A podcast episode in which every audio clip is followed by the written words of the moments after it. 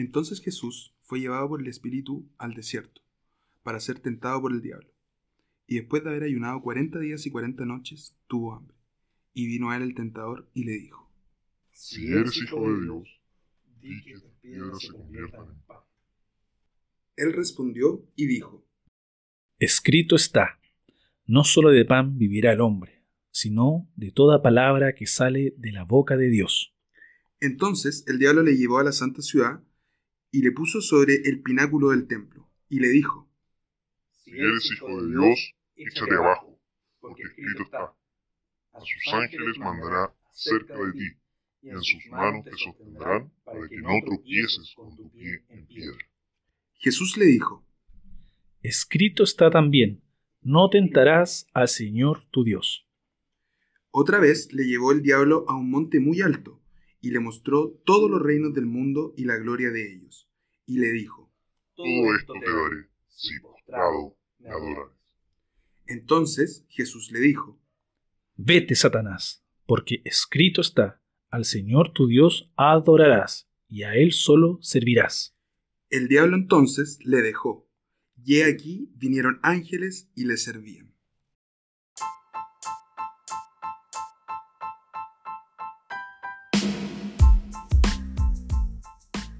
Bienvenidos a nuestro nuevo capítulo de Jaquemate para Ateos, un espacio de conversación donde reflexionamos acerca de la existencia de Dios, la evidencia también de Dios y la eficacia de la Biblia, invitando a todos aquellos que no comparten nuestra fe, invitando a todos aquellos jóvenes que se encuentran alejados del Señor o que, o que simplemente quieren aprender más de Él. ¿Cómo estáis, Nico? Bien, bien, agradecido al Señor porque estamos juntos grabando y porque podemos hablar de este temazo. Bueno, le damos la bienvenida a nuestro hermano Emanuel que se sumó oficialmente a nuestro equipo de Jaque Mate para Ateos. Lo tuvimos en, en- en un capítulo, una entrevista, pero nos convenció, así que quedó como titular. Bienvenido, Emma, a la familia Jaque Mate para Ateos. Muchas gracias, muchas gracias. Muy contento de poder participar en este hermoso proyecto. La verdad es que mi mamá está muy feliz de que también me haga parte de Jaque Mate para Ateos. En, en un proyecto, la verdad, muy lindo y, y confío en que guiado por Dios también. Bueno, en este capítulo, estimado amigo, estimada amiga, eh, conversaremos acerca de qué dice la Biblia de Satanás. ¿Quién era Satanás? ¿Aún tiene poder? ¿O hasta qué alcance tiene el enemigo? ¿Un cristiano puede estar endemoniado? ¿Existe la llamada guerra espiritual? ¿Existe la brujería? ¿Un cristiano puede recibir un hechizo? Todas estas interrogantes vamos a estar comentando hoy en día, no desde nuestra experiencia, tampoco desde nuestra, nuestro corazón o nuestras emociones, sino que desde la perspectiva bíblica. ¿Qué dice la Biblia acerca de esto? Hay mucho mito, hay mucho temor también, pero nosotros queremos estudiar y queremos presentarles qué dice el Señor acerca de, este tema y acerca de este personaje. Nico, ¿por qué crees que es necesario hablar del, del enemigo en este jaque mate para ateos? Bueno, yo creo, hermano, que es muy necesario porque este tema ha ido cavando muy hondo dentro del, del mundo evangélico. Hay muchas veces que podemos ver que se habla más del enemigo, del tentador, y no solamente como, eh, como tentador, sino que se ve también que hay mucho temor en, el, en, el- en la iglesia evangélica.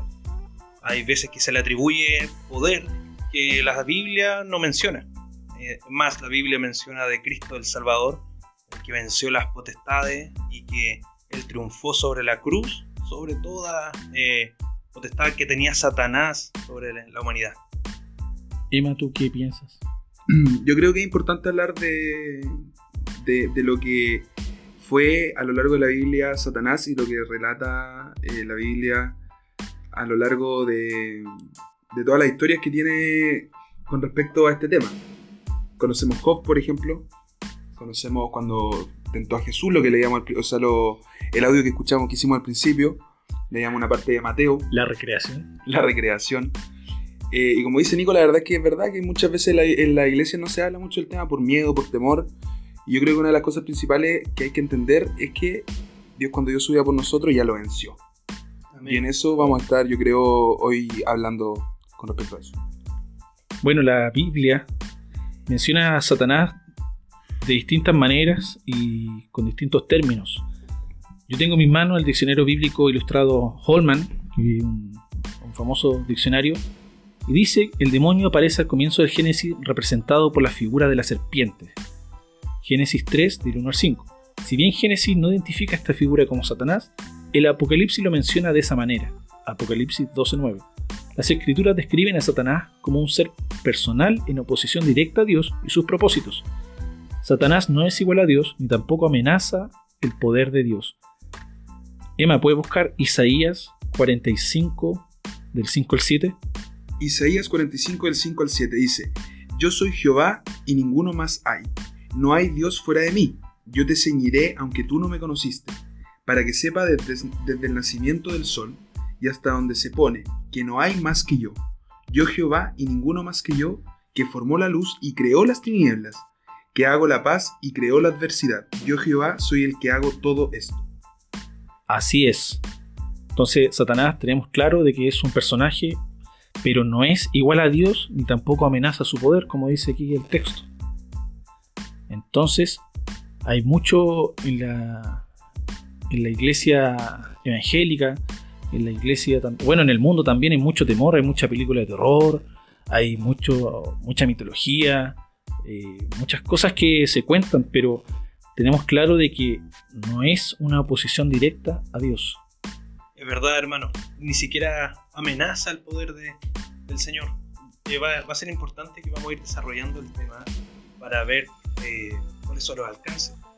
Yo creo que es importante también entender eh, que el, según el versículo que leímos recién de Isaías 45, 5, 7, dice que creó las tinieblas, Dios. O sea, significa que Dios permitió todo esto, bajo su dominio y su control.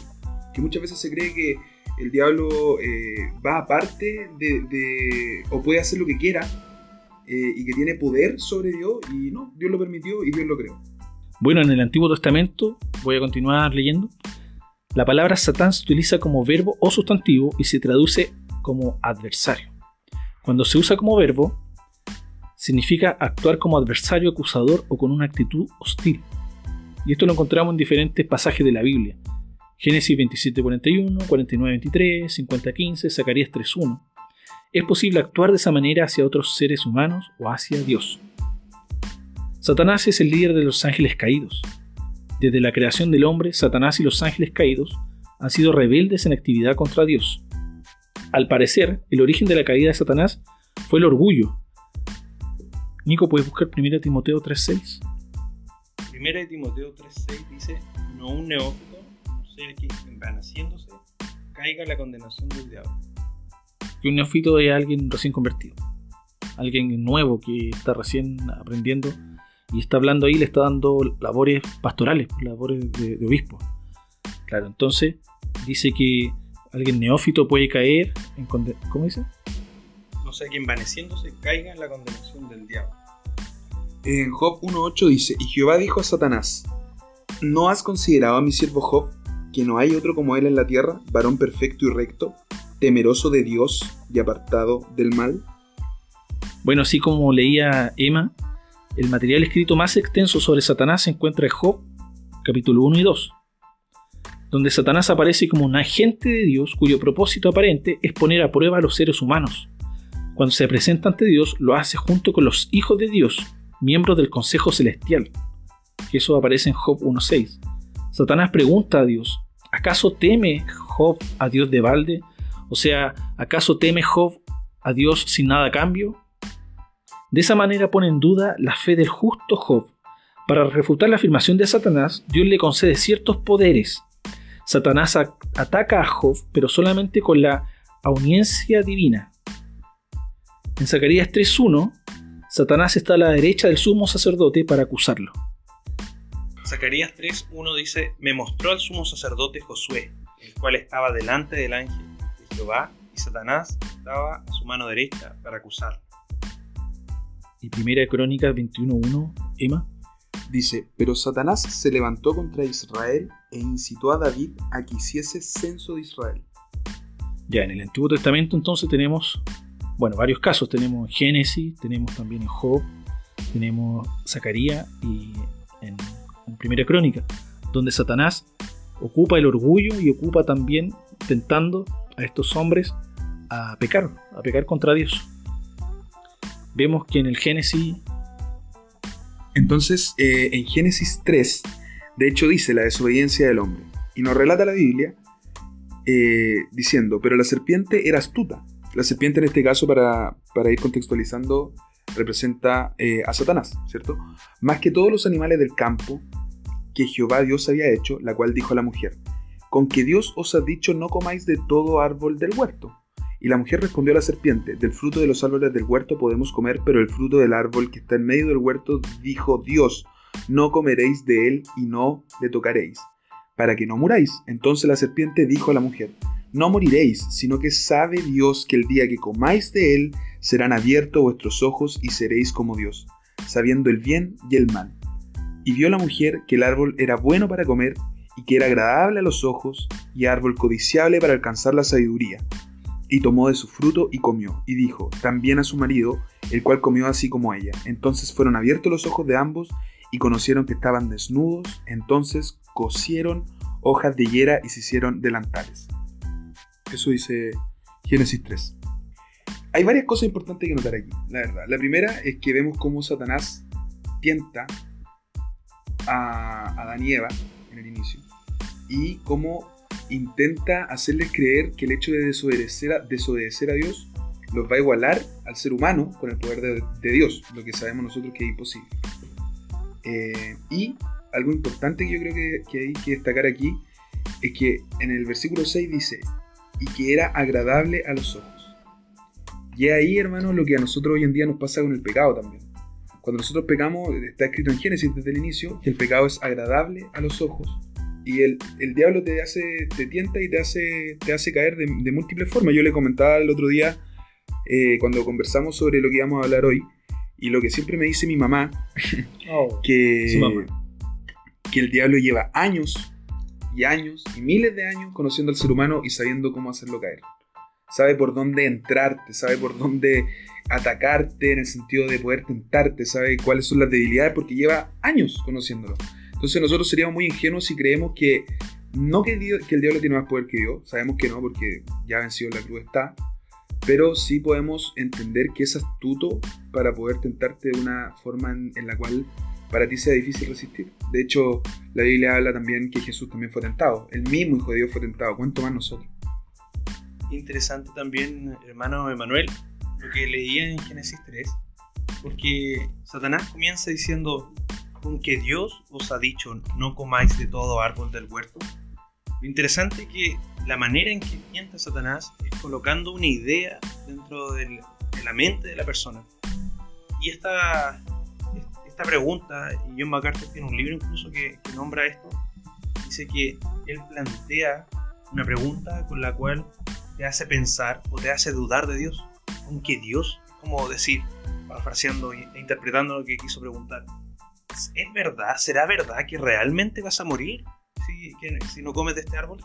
Entonces, el diablo, el diablo ataca lo que es la inerrancia de la palabra de Dios. Sí, Nico, lo que tú dices es muy cierto. De hecho, tiene mucho sentido con lo que leímos al principio. El diablo mal usa la palabra de Dios para hacer, para eh, tentar a Jesús, porque le dice, escrito está, escrito está que mandará a sus ángeles para que tu pie no resbale, no caiga, y a, Eva también la quiso, la quiso engañar con la palabra de Dios, o sea, Dios dijo, fue así, Dios dijo, no comeréis de él ni le tocaréis para que no moráis, entonces la serpiente dijo a la mujer, no moriréis, sino que sabe Dios que el día que comáis de él serán abiertos vuestros ojos y seréis como Dios, sabiendo el bien y el mal. O sea, pone en duda lo que ya dijo el Señor y esa es su forma de atacar. Por eso este capítulo lo llamamos Escrito está. Así es. El enemigo, primero acá comienza y siempre podemos ver a lo largo de la Biblia de la manera que él tienta al hombre. Y es simplemente colocar en duda lo que Dios te dijo. Y hoy en día sigue trabajando de la misma manera y eso es lo que explica este libro que te comentaba de, John MacArthur, que se llama La Última Palabra, que él dice, hoy en día Satanás actúa de la misma manera, que es decirte ¿realmente va a suceder esto si la Biblia lo dice? Es simplemente poner en duda la palabra de Dios y la autoridad que Dios tiene sobre tu vida.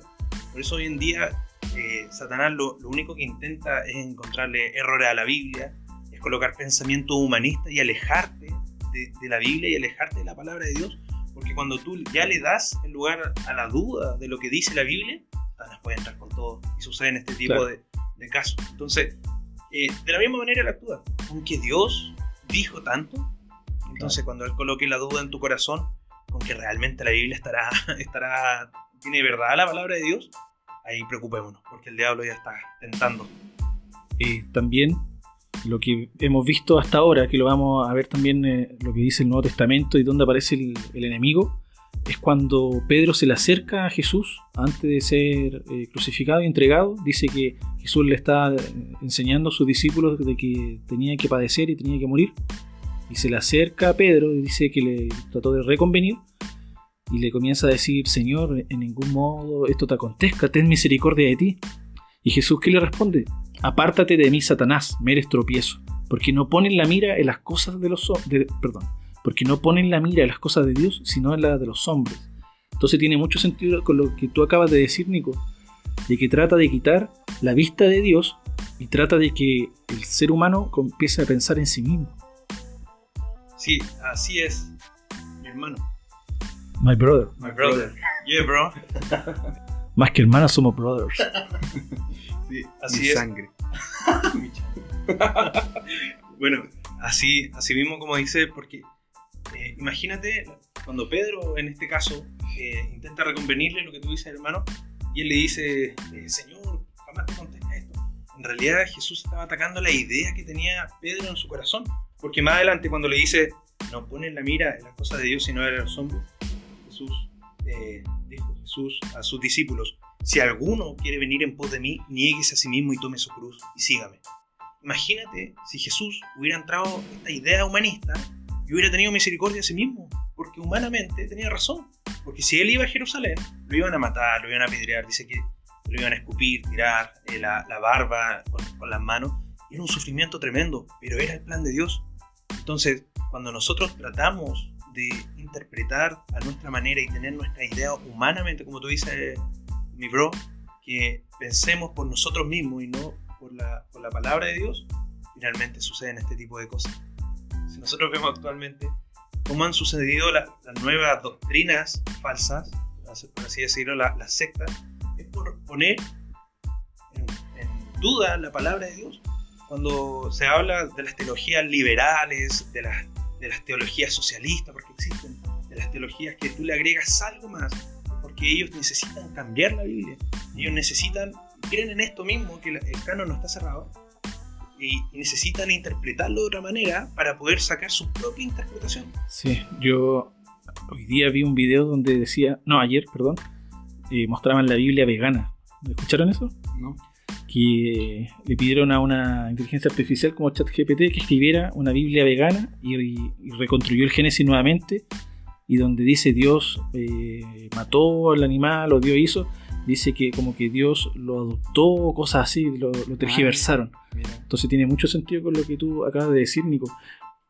Lo otro que es importante, haciendo la analogía del versículo con el que comenzamos, del escrito está, con el del Génesis, eh, no sé si vieron un video que les compartí, pero un hermano enseñaba esto.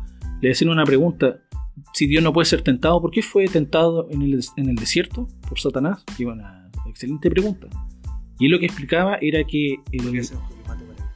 sí, claro. Lo que explicaba que Pablo habla de Jesús como el segundo Adán, donde el primer Adán cayó, fue tentado por el diablo y, toda la humanidad eh, cayó en pecado.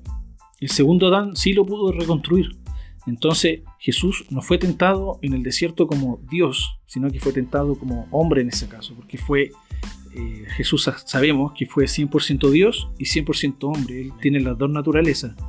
No es que haya tenido naturaleza 50 y 50, ya, creo que ya lo habíamos mencionado. Entonces era necesario de que el segundo Adán aprendiera obediencia, el segundo Adán eh, superara al, al, primer Adán que fue engañado por el diablo, pero este no, este se aferró a la palabra.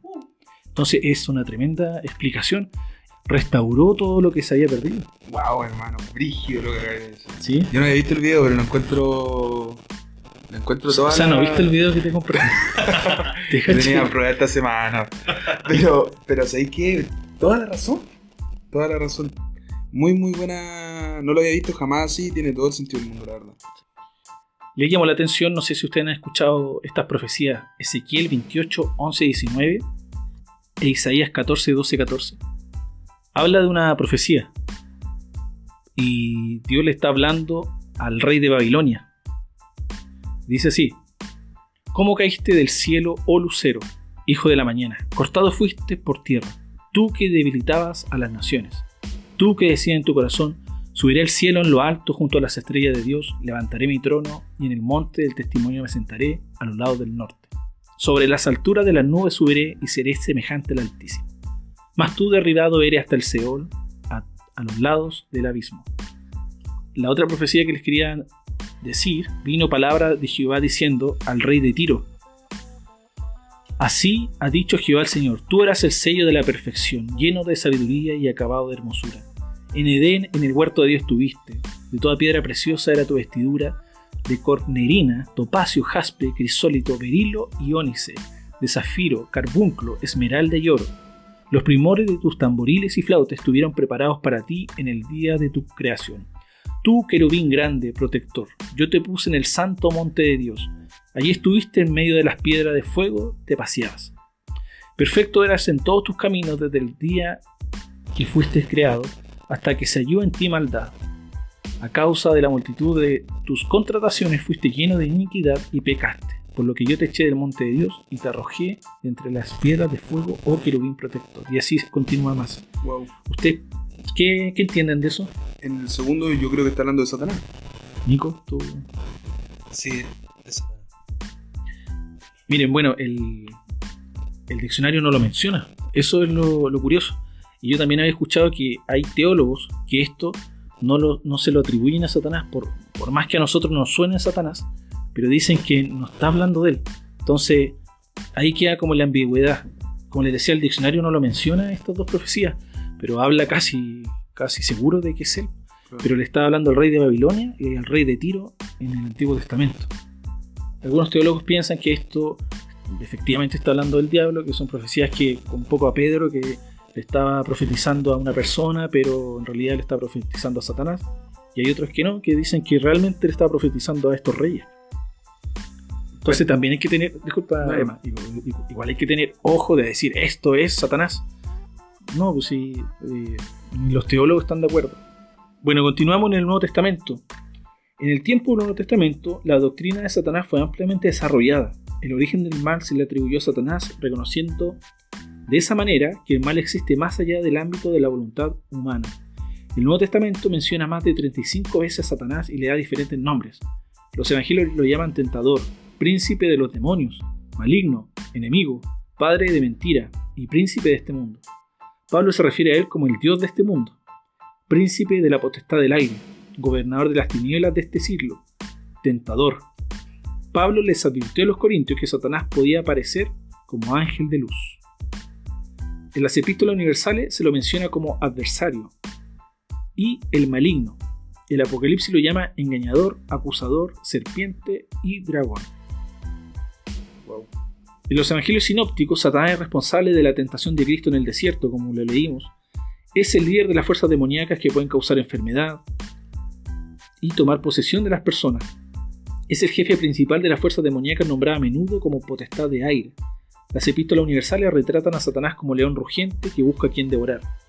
Segunda de Pedro 2.4 y Judas 6 se refieren a los ángeles que no guardaron su lugar y de esa manera pecaron. Aunque el Nuevo Testamento enseña que este mundo está bajo el poder de Satanás, se debe recordar que ni él ni los demonios son iguales a Dios. Satanás y los seres demoníacos son criaturas que están sujetas a la, voluntad soberana de Dios. La hueste del mal pueden tentar, pero no forzar a la persona a pecar. Importante eso. El Nuevo Testamento expresa claramente que Satanás y sus seguidores demoníacos ya han sido juzgados y definitivamente han sido vencidos por la muerte y la resurrección de Jesucristo. Los creyentes tienen la armadura de Cristo como protección espiritual. Y yo me quiero quedar con algo para que lo comentemos, en que dice lo que decía acá el, el- el autor. dice, la hueste del mal pueden tentar, pero no forzar a la persona a pecar. Yo he escuchado mucho en la iglesia evangélica que espíritu de alcoholismo, espíritu de ira, espíritu, espíritu de, De mentira. espíritu de mentira, La rebelión. espíritu de rebelión. Incluso hay canciones, ¿eh? Claro, una de Marco Witt. Sí. Pero la- Gálatas, Gálatas, Gálatas no habla de las obras de la carne. Y como dice aquí el texto, Satanás no puede obligar a un cristiano o a una persona a pecar. Lo hace de acuerdo a su propia concupiscencia. Lo tienta. Cuando leemos, por ejemplo, Job, dice que Satanás se presenta delante de Dios y, le dice a Dios, mira, Dios le dice, ¿no has considerado a mi siervo Job? Y Dios le comienza a permitir a que tocara de cierta manera, en distintos niveles, a la vida de Job. Le permite que le dé un tipo de sarna, permite que le suceda algo a sus hijos, a sus bienes. Entonces, con esto podemos ver que Dios realmente es todopoderoso, es omnisciente y es omnipresente. Una pregunta, Nico, para que quede un poco más claro. Cada vez que nosotros o que el enemigo nos quiera hacer caer, ¿le pedirá permiso a Dios así como lo hizo con su hijo Job? Así es, Satanás se presenta, como bien decía el nano, Satanás se presenta como el acusador. En Apocalipsis 12:10 dice, entonces oí una gran voz en el cielo que decía, ahora ha venido la salvación, el poder y el reino de nuestro Dios y la autoridad de su Cristo, porque ha sido lanzado fuera el acusador de nuestros hermanos, el que lo acusaba delante de nuestro Dios día y noche. Y también cuando Nano nos comentaba de que el Señor le, decía a Pedro que había hacía Satanás estaba pidiendo su vida para zarandearlo como a trigo. Entonces, en diversas partes de la Biblia, también cuando leíamos Zacarías, en diversas partes de la Biblia se nos nombra de que Satanás es el acusador. Entonces, Di- Dios realmente tiene todo el poder y tiene todo el control sobre el universo. Eso es importante. El hecho de nombrar que está todo bajo la voluntad de Dios, yo creo que es clave para poder entender este tema. Porque muchas veces, como decimos al principio, el cristiano le tiene mucho miedo al diablo en sí, o a las huestes, o a las potestades, que vamos a hablar un poquito más adelante sobre eso. Pero es importante entender que todo esto Dios lo permite y está bajo la voluntad de Dios si es que el diablo te quiere hacer, te quiere tentar. Bueno, en base a lo que Nico estaba mencionando recién, en Lucas 22, Jesús dice, le dice antes, antes de morir, le dice a Pedro, dijo también el Señor, Simón, Simón, he aquí Satanás os ha pedido para zarandearos como a trigo, pero yo he rogado por ti, que tu fe no falte, y tú, una vez vuelto, confirma a tus hermanos. Jesús desde ya, desde estaba en la tierra, ya estaba intercediendo por Pedro, por, por nosotros, ya estaba intercediendo ante el Padre porque Satanás ya le había pedido a Dios zarandear a Pedro como a trigo, o sea, se lo estaba solicitando a Dios, no es que llegue y, y- y vaya a- Libremente. libremente a atacarlo, a tentar, sino que era necesario también. Y lo que hizo el Señor no fue he reprendido al diablo, sino que le dice, pero yo he rogado por ti que tu fe no falte. O sea, lo dice para que Pedro en ese momento de dificultad, en ese momento también de culpa que iba a tener, porque después le menciona que lo iba a negar, que la fe de Pedro no falte. O sea, imagínense lo, lo importante que, que fue esta, esta conversación que tuvieron, que esto dice, y una vez vuelto, confirma a tus hermanos. O sea, seguramente después le dijo, Pedro le pudo dar testimonio a sus hermanos, su- a los demás discípulos, lo que el Señor le había entregado. Eh, dentro de la iglesia vemos muchas veces de que se habla, tú tienes que ir a la guerra espiritual y tú tienes que tomar las armas en contra de esto, o tú tienes que pelear contra tal hechizo que te hicieron, o tales demonios que están atacando. Entonces, aquí vemos que el Señor Jesús y fue al Padre, porque el Padre es dueño de todas las cosas. No fue a Satanás, a, oye, para la mano. oye, para de molestar a mis hijos. o Corta el show. corta el show. No, no fue a eso, sino que en realidad la lucha del cristiano y de nosotros mismos es contra, primero, nuestra propia carne.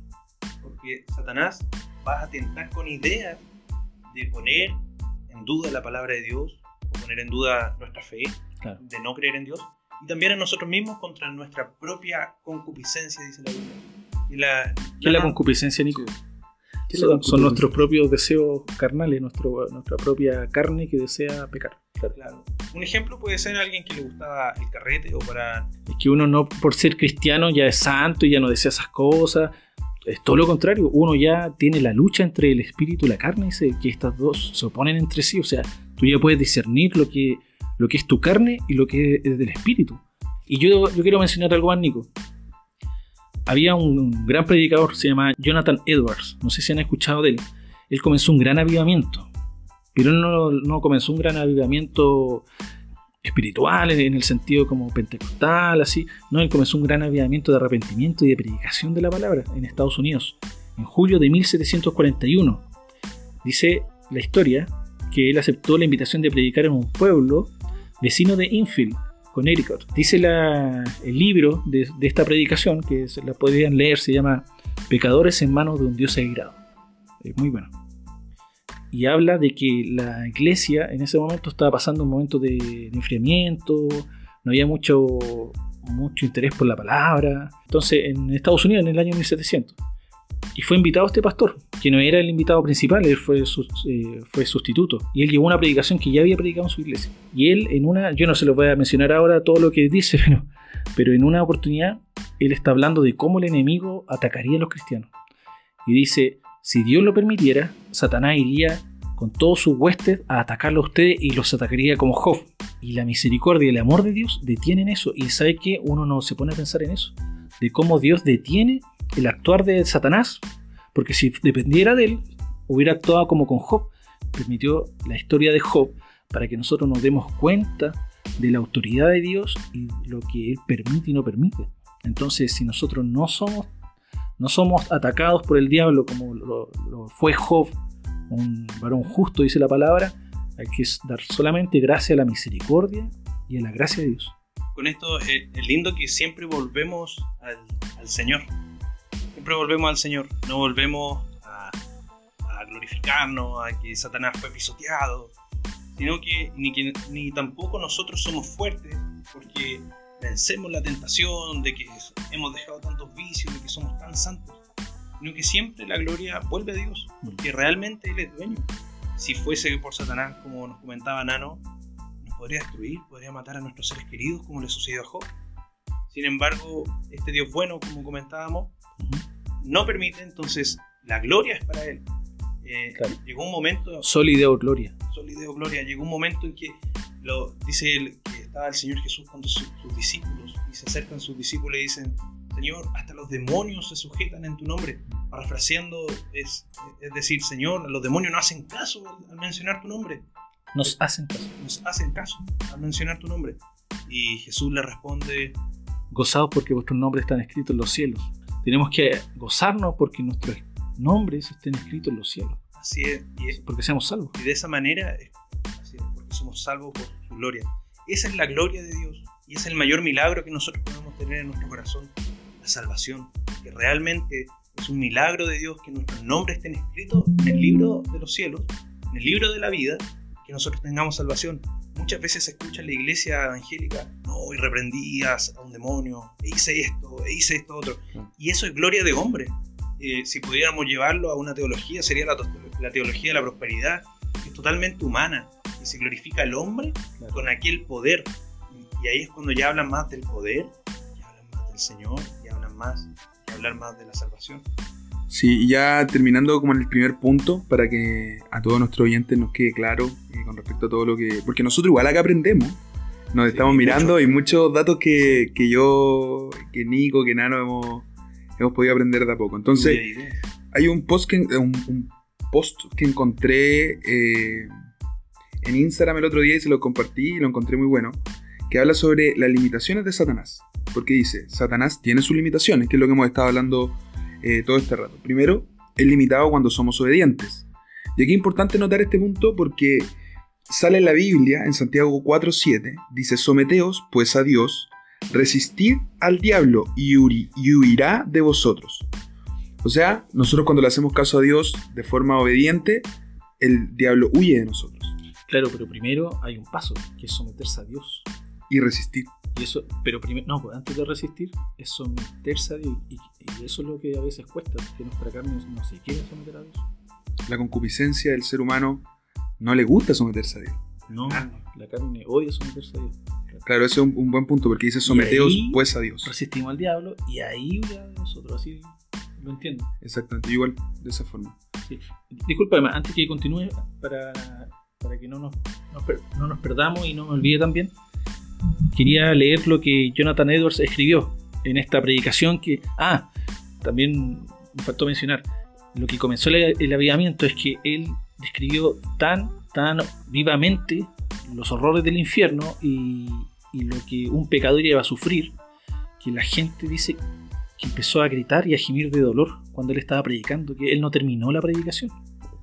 Y estaba de rodillas y sentían, decían que la tierra se iba a abrir y los iba a tragar. Imagínense el convencimiento del Espíritu Santo en ese momento que utilizó ese hombre para llevar arrepentimiento a estas personas. Y una de las frases que, que dijo y a mí me quedó marcado, de hecho está en, un, en, en audio, en YouTube, lo pueden escuchar. Dice, el diablo está listo para arremeter contra ellos y tomarlos como suyos en el preciso instante que Dios se lo permita. Le pertenecen a él, posee sus almas y están bajo su dominio. Las escrituras los presentan como su posesión. Lucas 11:21. Los demonios los vigilan, siempre están a su lado, los están esperando como leones hambrientos y codiciosos que ven a sus presas y esperan tenerla, pero por el momento se retienen. Si Dios retirara su mano que los detiene, arremeterían sobre sus pobres almas. La serpiente antigua los ansía, el infierno abre su amplia boca para recibirlos, y si Dios lo permitiera, serían rápidamente tragados y perdidos. De eso está hablando de pecadores, no está hablando de cristianos obviamente, pero así es que la paciencia de Dios también, un atributo de Dios, se da en el pecador. No se predica mucho la paciencia de Dios, pero la paciencia de Dios es que Él soporta a los malos durante este tiempo. Y también retiene a Satanás para que no, no lo lleve al infierno en el momento, sino que Dios pacientemente soporta al pecador. Y, y tenemos que dar gloria a Dios por eso, porque nos soportó hasta nuestra salvación, imagínense. Así de amoroso es Dios. Nos sigue soportando. Y nos sigue Como soportando. antes he dicho que la- el, el sol se pone para buenos y malos todos los días. Claro, eso es la parte de la gracia común de Dios. Eso quería agregar antes que se me olvidara. Es importante acá, Nano, que lo que me llamaba la atención, un avivamiento de perdón, hermano. Sí. Lo encuentro brigio. Porque generalmente el, el mundo cristiano cuando habla Qué de... brígido. Para, para los amigos que son Oh, de. España. de España, que no han escuchado mucho en España. Un saludo para España. Bueno, Eso para España. Eh, claro, Saludo algo, para España. algo guay, bastante guay. Estoy molando. No, estoy flipando. Pero eh, es importante que para el mundo cristiano, como pasó en Asbury, eh, que veíamos un avivamiento de cánticos, de alabanza, gente de todo el mundo llegando, colas para poder entrar a la iglesia. Eso hoy en día está pasando, pero un avivamiento de arrepentimiento, como lo nombraste tú, eh, lo encuentro muy lindo, la verdad. De hecho, eso es un avivamiento. Realmente es la persona llegar al arrepentimiento de pecado. Claro. Porque si no sería una emoción de, de cantar o, o- o llorar. Pero que realmente suceda ese arrepentimiento y ese perdón de pecado. ¿Sabes cuándo se dio eso? Me recuerda a la predicación de Pedro, después del Pentecostés, que se convirtieron 5.000 hombres. Entonces, el nivel, porque él dice, ustedes crucificaron a Jesús, ustedes judíos. O sea, el nivel de, de autoridad que el Espíritu Santo hablaba, hablaba en ese momento por medio de Pedro, era impresionante que hacía que, hacía que 5.000 hombres se arrepintieran y convirtieran su vida. Entonces, un poco lo. Yo les, les invito a que investiguen acerca de este avivamiento que es muy poderoso. Que claro, no es- como dice Ma, no es tanto algo emocional ni algo como de, de experiencias de experiencias eh, externas, sino que eran experiencias internas, un arrepentimiento genuino.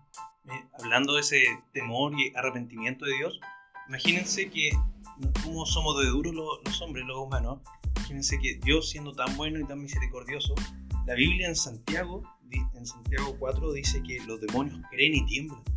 Y Charles Spurgeon, que es un famoso pastor el, eh, de hace años, él dice, hay algunos cristianos, entre comillas, que ni siquiera alcanzan a ser al nivel, su fe no, no alcanza a ser al nivel de demonios. Porque los Claro, demonios claro. creen y tiemblan, y hay cristianos que leen la Biblia o conocen la palabra hace tiempo y no son capaces de, De, de temblar ante Dios. o tener temor ante Dios, o reverencia o respeto y convertir su corazón. Muy cierto. Qué verdad.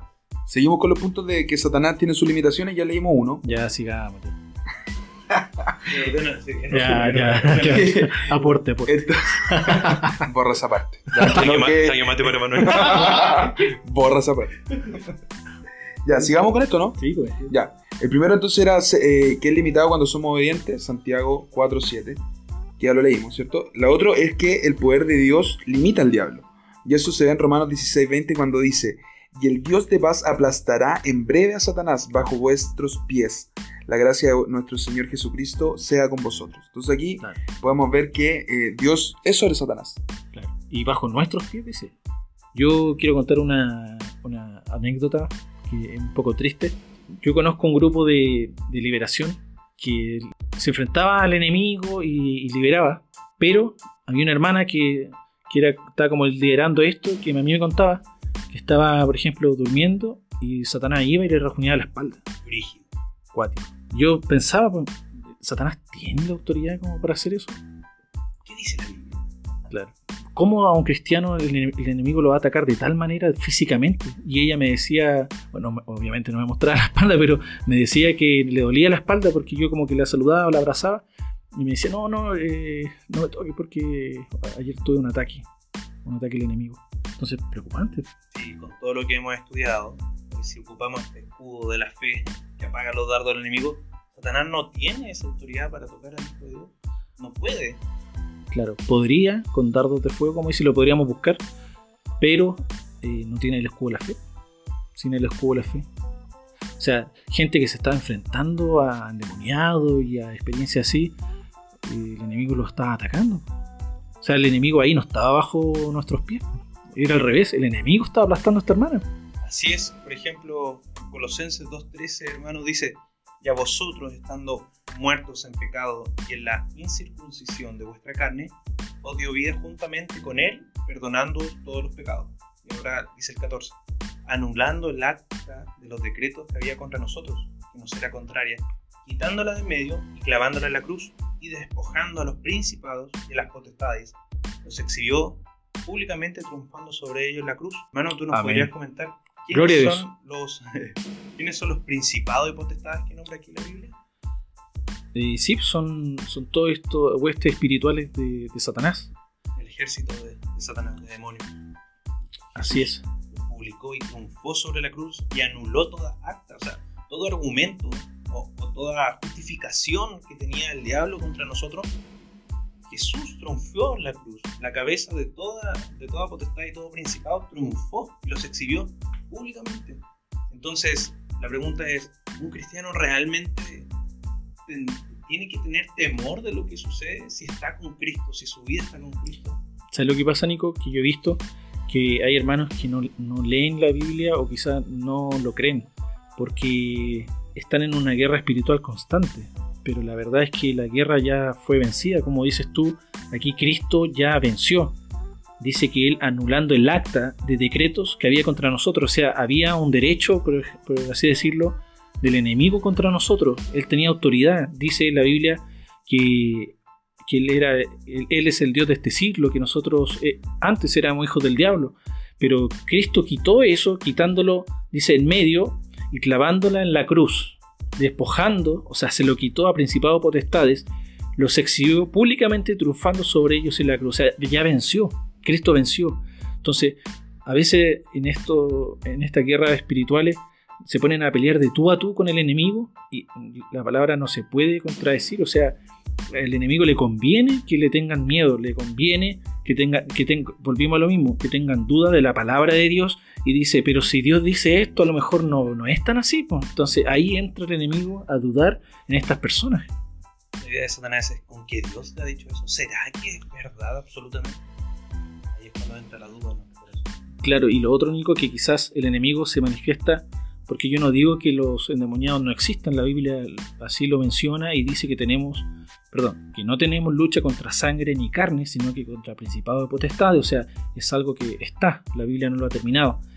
Entonces, a veces da temor porque el diablo se manifiesta de, quizás de una manera más visible que Dios. A Dios se le cree por fe, eh, no es por vista, sino que es por fe. Entonces, es diferente. Yo creo que la gente se deja llevar mucho al final por, por lo que ve, por lo que escucha, por las pesadillas y no se aferra a la cruz de Cristo. Entonces la, la pregunta es, si Cristo ya triunfó en la cruz, la guerra espiritual es de nosotros. No, no, yo creo que no es de nosotros. Pero antes tenía una duda con respecto a lo que estábamos hablando. El cristiano que peca. ¿Cristiano Ronaldo? Un cristiano que peca. un cristiano que peca. Ah, un cristiano no. ya. ¿Puede ser atacado por Satanás? ¿O eh, a través de, de demonios? Así como el caso que decías tú de la hermana. Mira, respondiendo a tu pregunta, lo busqué recién. Primera es Juan 3.8. ¿O si usted no Dice-? El que practica el pecado es del diablo porque, porque el diablo peca desde el principio. Para esto apareció el Hijo de Dios, para deshacer las obras del diablo. Una cosa es pecar eh, sin querer, todos pecamos, vivimos en una, en una vivimos en, en carne, vivimos en este cuerpo de muerte, dice la palabra. Estamos en nuestro proceso de santificación. Claro, todos los días, sí, así es, y tenemos que pedir perdón por nuestros pecados, como el Señor nos enseñó. Pero otra cosa es practicar, como digo yo, por deporte. Otra cosa es, es conscientemente pecar, pues. sabiendo lo bueno, hago lo malo. Y eso es practicar el pecado. Y ese es del diablo. Y si es del diablo, claro, el diablo puede hacer contigo lo que quiera. O sea, aquí es importante notar. Eh, disculpa. No, no, no. Y para eso apareció el Hijo de Dios, para deshacer toda obra del diablo. Entonces, claro, el Hijo de Dios, Jesucristo, vino a deshacer todo, todo ese pecado que había en nosotros. To- eh, éramos esclavos del pecado. Y eso vino a hacer Él, a romper, a liberar a los cautivos, a romper el yugo de esclavitud y a deshacer toda obra del, del enemigo. ¿Hay guerra espiritual? ¿De quién es la, la guerra? No, yo creo que hay una lucha, hay una lucha, pero hay un vencedor claramente que fue en la cruz. Entonces no tenemos que, como decía la palabra al principio que leía Manuel, que Dios ya venció y que Él creó la luz y las tinieblas, pero no hay otro igual a Dios. O sea, no es el diablo contra Dios, sino que hay una fuerza omnipotente, todopoderosa que ya venció. Y al diablo, como decía, le conviene creerse, creerse más grande de lo, que, de lo que realmente es. Nosotros como cristianos descansamos en la soberanía de Dios, descansamos en el poderío de Dios. Y ese es nuestro escudo, que realmente nos protege de estos dardos y apagamos los dardos del enemigo. Que realmente el diablo, para poder tocar la vida de un hijo de Dios y para poder hacer algo, Dios se lo tiene que permitir. Entonces, la pregunta realmente de cristiano cuando le sucede algo, y eso lo dice Charles Stanley, que nosotros podemos actuar de dos maneras frente a las adversidades de esta vida. Una es enojarse y refuñar, quizás gritar contra Dios, el diablo. Y la otra es, Dios, ¿por qué has permitido esto? Porque Dios tiene control de todas las situaciones.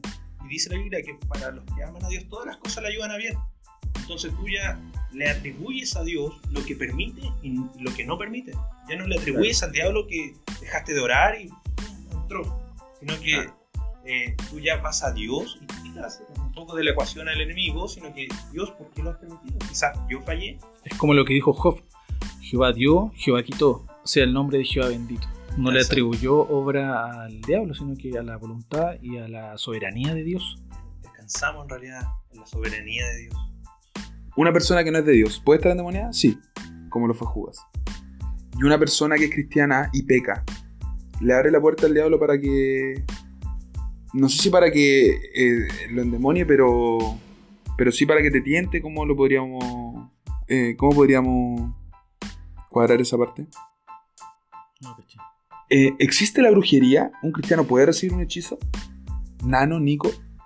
Porque mu- lo que hemos escuchado, Dale, es que muchas veces hemos, nos hemos dado cuenta que en la iglesia o, o persona o siempre se, se dice que, oye, recibí un mal de ojo. Oye, eh, no sé, alguien me hizo algún mal por fuera porque todo me está saliendo mal. Vemos cómo la gente del mundo en general, incluso cristianos diría yo, muchas veces eh, creen que le hicieron un hechizo, una brujería. Que efectivamente hasta el día de hoy, y la Biblia habla muchas veces de, brujos, de hechizos que efectivamente son verdad, pero a un hijo de Dios puede tocarle estos hechizos. Nicolás, Nano, ¿qué opinan ustedes? Bueno, Emma, respondiendo un poco a tu pregunta, Efesios 6, el apóstol Pablo, fortalezcanse con el gran poder del Señor, pónganse toda la armadura de Dios para que puedan hacer frente a las artimañas del diablo. Porque nuestra lucha no es contra seres humanos, sino contra poderes, contra autoridades, contra potestades que dominan este mundo de tinieblas, contra fuerzas espirituales malignas en las regiones celestiales. Por lo tanto, pónganse toda la armadura de Dios para que cuando llegue el día malo puedan resistir hasta el fin con firmeza. Manténganse firmes, ceñidos con el cinturón de la verdad, protegidos por la coraza de justicia y calzados con la disposición de proclamar el Evangelio de la paz.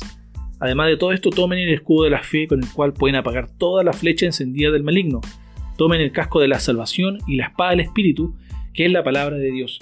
Yo creo, hermano, que efectivamente el diablo te puede lanzar algo, pero si tú estás ceñido con el escudo de la fe, puede apagar todas esas flechas, toda esa, todos esos dardos de fuego. Y bueno, hay que contraatacar también. Eh, el Señor Jesús contraatacó, escrito está, escrito está. O sea, el enemigo puede dar una palabra, te puede tentar, pero tú puedes debatir, escrito está. Jehová es mi luz y mi salvación, ¿de quién temeré? Jehová es la fortaleza de mi vida, ¿de quién he de temerizarme? Cuando se juntaron contra mí, ¿me entiendes? Entonces es luchar, luchar, luchar. Con ayuno también. También, sí, también. Ayuno, oración. Pero lo que voy es que Pablo aquí ocupa lo mismo que ocupó el Señor, contraatacó con la palabra, con el espíritu, con la espada del espíritu, que es la palabra de Dios. En el fondo el enemigo lo que hace de nosotros, como hemos dicho todo el capítulo, él nos hace dudar de la palabra de Dios. Ahí está su... su, jaque mate para cristianos. Claro, su jaque mate para cristianos. Pero es importante llamar eh, a los cristianos a resistir. A resistir. Dios nos, da Dios nos da la fuerza de poder resistir ante la tentación. Y también es importante entender que al resistir y lograr resistir y huir del pecado y huir y apartar al enemigo de nosotros, Dios nos bendice a través de eso también, porque Él premia al obediente. La Biblia habla muchas veces de la obediencia hacia Dios, hacia Dios y es importante eh, entenderlo de esa forma. Hay una palabra en la Biblia que dice en 2 Corintios 3, pues aunque andamos en la carne, no militamos según la carne, porque las armas de nuestra milicia no son carnales, sino poderosas en Dios para la destrucción de fortalezas, derribando argumentos y toda altivez que se levanta contra el conocimiento de Dios llevándolo cautivo todo pensamiento a la obediencia. Aquí la palabra nos dice de que nuestra, guerra en realidad son contra las ideas del eh, contra los argumentos que tienen en contra de los cristianos. Y esa es otra lucha también que tenemos que mencionar, es la lucha de ideas que existe actualmente. La Biblia habla que nosotros tenemos que estar firmes en la fe porque la lucha de nuestra mente eh, es fuerte. Nosotros podemos ser confundidos de nuestra mente con las ideas de Satanás cuando vemos la tentación al Señor Jesús, eh, vemos que el diablo le menciona distintas palabras bíblicas al mismo Señor Jesús. Y una vez leí en un libro súper interesante de que dice de que si el Señor Jesús hubiera sido muy humanista y humano para poder pensar, el diablo cuando tentó al Señor Jesús, primero le dijo, si eres hijo de Dios, di que estas piedras se conviertan en pan. Si el Señor Jesús tenían conocimiento todas las profecías que habían, habían sido escritas sobre el Hijo de Dios, le habría dicho, este, el tiempo me ha llegado de que yo gobierne sobre la tierra y voy a acabar con el hambre que hay sobre la humanidad. Entonces él habría adelantado su tiempo. También el diablo le dice, si eres hijo de Dios, échate abajo y sus ángeles mandará cerca de ti. Sin embargo, como Jesús, el Señor Jesús sabía su tiempo, que aún no era su tiempo de, él mostrar su soberanía, en que los ángeles lo salvaran. Y luego le dijo, le mostró todos los reinos del mundo y la gloria de Dios, y le dijo, todo esto te daré si postraros me adorares. Entonces podemos ver que Satanás siempre va a intentar que nosotros pensemos humanamente. Y esa es la lucha del cristiano. La lucha del cristiano que la filosofía del mundo, humanista, el misericordia de ti mismo, porque muchas veces cuando uno acude al llamado de Dios, es humillarse a uno mismo. Y el Señor Jesús decía, quiere servirme a mí, tome su cruz. Que la cruz significa sufrimiento, un castigo, un sacrificio. Y eso es lo que el Señor Jesús quiere de nosotros. Muchas veces el servir al Señor Jesús eh, va a significar perder de nosotros. Por eso Él sigue después cuando dice, si alguno quiere ser, eh, ser mi discípulo, tome su cruz. Porque el que quiera hallar su vida, la perderá. Y el que, pierda su vida, la hallará. Por eso cuando nosotros queremos glorificar a Cristo, queremos realmente vivir la vida de Dios, pensamos humanamente es perder. Vamos a perder tiempo, beneficios, quizás no vamos a ser el más bacán dentro de nuestros amigos, quizás no vamos a estar en todas con nuestros amigos. Sin embargo, Cristo va a crecer en nosotros y Él va a crecer. Por eso tenemos que entender los tiempos de Dios. Satanás va a tratar de tener argumentos contra nosotros para que nosotros seamos humanos y digamos, esto me conviene, esto es mi gloria, esto es mi tiempo. Aprendamos del Señor Jesús a responder con la palabra eh, y no sacándola de contexto como Satanás también quiso hacerlo. Así que jaque mate, con evangélicos también, que muchas veces creen a cualquiera que predican de la palabra y, le creen a cualquier espíritu. Estaba muy atento escuchándote y, y qué importante señalar que qué bueno que Jesús no pensó como humano si no estaríamos perdidos, porque si él hubiese dicho, no, es que no quiero sufrir, o si él con el poder que tenía podría eh, haberse bajado la cruz, como le, dijeron en algún momento, podría eh, haber bajado rayo, matar a toda la gente que está ahí, a todos los romanos, filisteos, pero vemos cómo él se negó a su carne y también confiando en el propósito del Padre. Así que es importante, eh, una vez más, como lo, habíamos hablado antes, la obediencia que tuvo Jesús incluso en contra de su carne, en contra de su olor. El mundo evangélico vive, vive con temor de los demonios, como decíamos. Y hay algunos, yo he conocido, que hablan más del diablo que, de Dios. Hablan más de experiencias sobrenaturales del diablo que con Dios. No digo que el, que el evangelio sea pura experiencia sobrenatural, pero eso como que le llama más la atención y es extraño. La palabra dice que es por fe, que no es por vista. Cuando Tomás no creía que el Señor había resucitado, le quiso tocar sus manos, quiso tocar su costado. Y ahí fue cuando dice, Señor mío y Dios mío. Y Jesús lo, que le responde es, eh, tú Tomás porque has visto, has creído, bienaventurados los que no ven y creen. Entonces, no tenemos que ver para creer. La fe, dice Hebreos 11, que es la certeza de lo que se espera y la convicción de lo que no se ve. O sea, no podemos vivir un evangelio que vamos viendo, vamos experimentando, vamos sintiendo, sino que es todo lo contrario, es algo espiritual, es algo invisible. Dios es invisible. Entonces, la verdad que hay que tener mucho cuidado con escuchar otras, otras experiencias que, están, que son extra bíblicas. Yo les quiero comentar de un caso que, el enemigo ha tomado en Latinoamérica y que hay un libro y hay reportaje, yo vi el reportaje que hablaba del libro, que se llama Los Brujos de Chávez.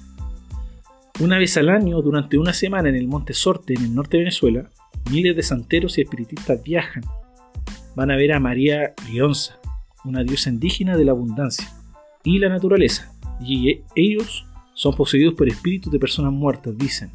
En estos rituales hay tabaco, velas, santos católicos, aguardientes y muchas deidades africanas. Pero la santería llegó al poder en Venezuela a manos de Hugo Chávez.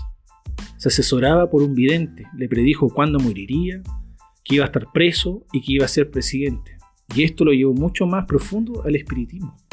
Cuenta el libro por testimonio de, personas que han trabajado ahí en el palacio, a veces de caimanes, pétalos y caramelos también sobre la espada de Simón Bolívar que está en el palacio se hacían sesiones espiritistas dentro del Palacio Miraflores. Y dicen que Chávez no tomaba ninguna decisión importante sin preguntar a su bruja de cabecera. Se encontraron altares y rituales en varios ministerios del gobierno. Amuletos, visiones, conversaciones con el, con el espíritu de Simón Bolívar, incluso prácticas de lo Ouija, hacía Hugo Chávez. Hay testimonios que indican que Chávez dejaba una silla vacía en reuniones para que baje el espíritu de Bolívar cuando estaba en campaña presidencial y que él pedía dos platos y que siempre se escuchaba que hablaba con alguien. Dos platos de comida. Dos platos de comida. Según el autor del libro, las prácticas santeras del chavismo surgen cuando Fidel Castro introdujo santeros al gobierno. No lo estoy diciendo yo, no es que yo sea en contra de la política de izquierda o cosas así, que es otro tema aparte, sino que esto está en un libro y está en un reportaje. ¿Este reportaje es de CNN? ¿De, dónde era? Es de Canal 13. Canal 13. Pero... Está... Sí, la noticia.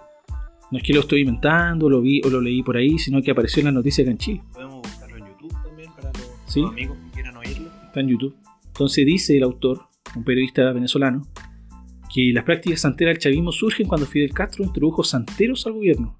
Introdujeron babalaos, son chamanes que estaban en organismos públicos que informaban a Fidel Castro todos los movimientos. O sea, él tenía control como espiritual de todo lo que ocurría en el, en el gobierno venezolano y ellos adoran a dios principales deidades, que es Olokun, que es un dios de las profundidades del mar. Dice ahí, la, le hacen una pregunta a un espiritista, una santera chilena, que fue a Cuba. Dice que él es muy poderoso y que a él como que se le acercaban con miedo para pedirle algo, cuando era muy importante. Y Changó, Changó, dios del trueno, y de la virilidad en hombres. Como que estos dos eran los principales eh, demonios en realidad.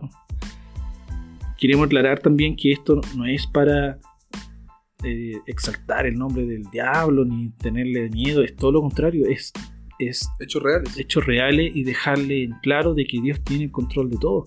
No lo hacemos para que para darle más autoridad al diablo, sino que lo hacemos para que evidenciar al enemigo y de que no es más grande de lo que Dios permite. Sí, pero también es importante notar hasta dónde puede llegar el ser humano sin Dios. ¿Hasta qué punto puede llegar el ser humano sin Dios?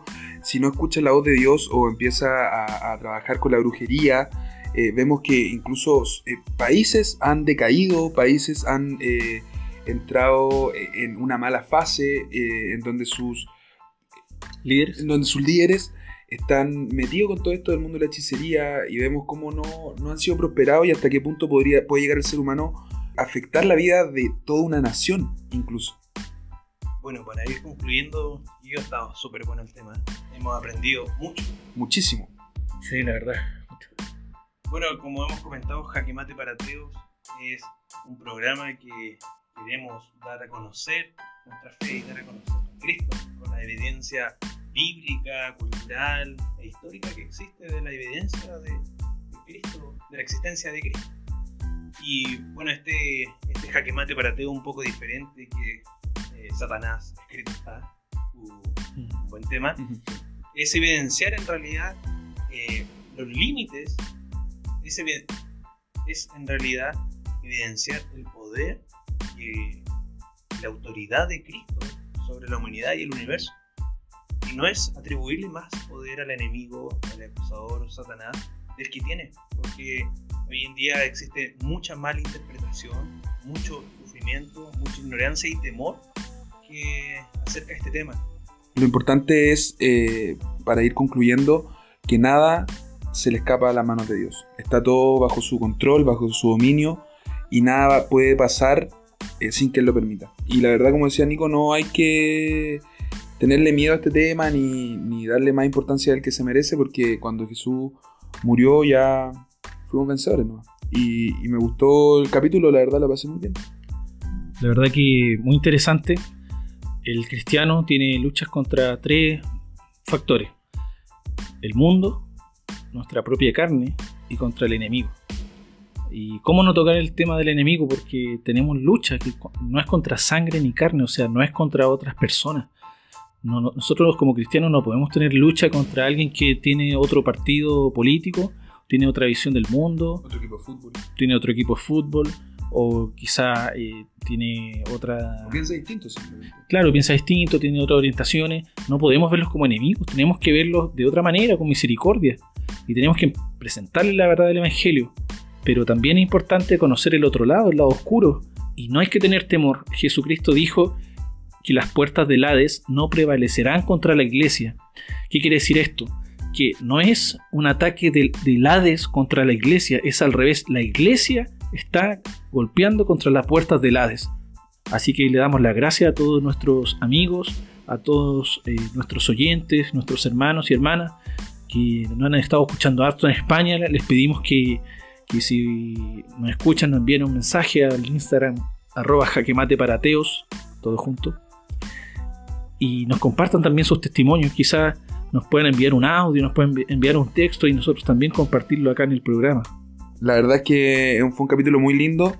La pasé muy bien, como ya dije, aprendí harto eh, y la verdad es que me encanta poder compartir palabras con, ustedes, mirándonos a los ojos y poder ir conectando ideas. Eh, no, la, verdad es que muy bien. El Señor los bendiga, ha sido un agrado y hasta la próxima amigos. Chao amigos. Chao, chao.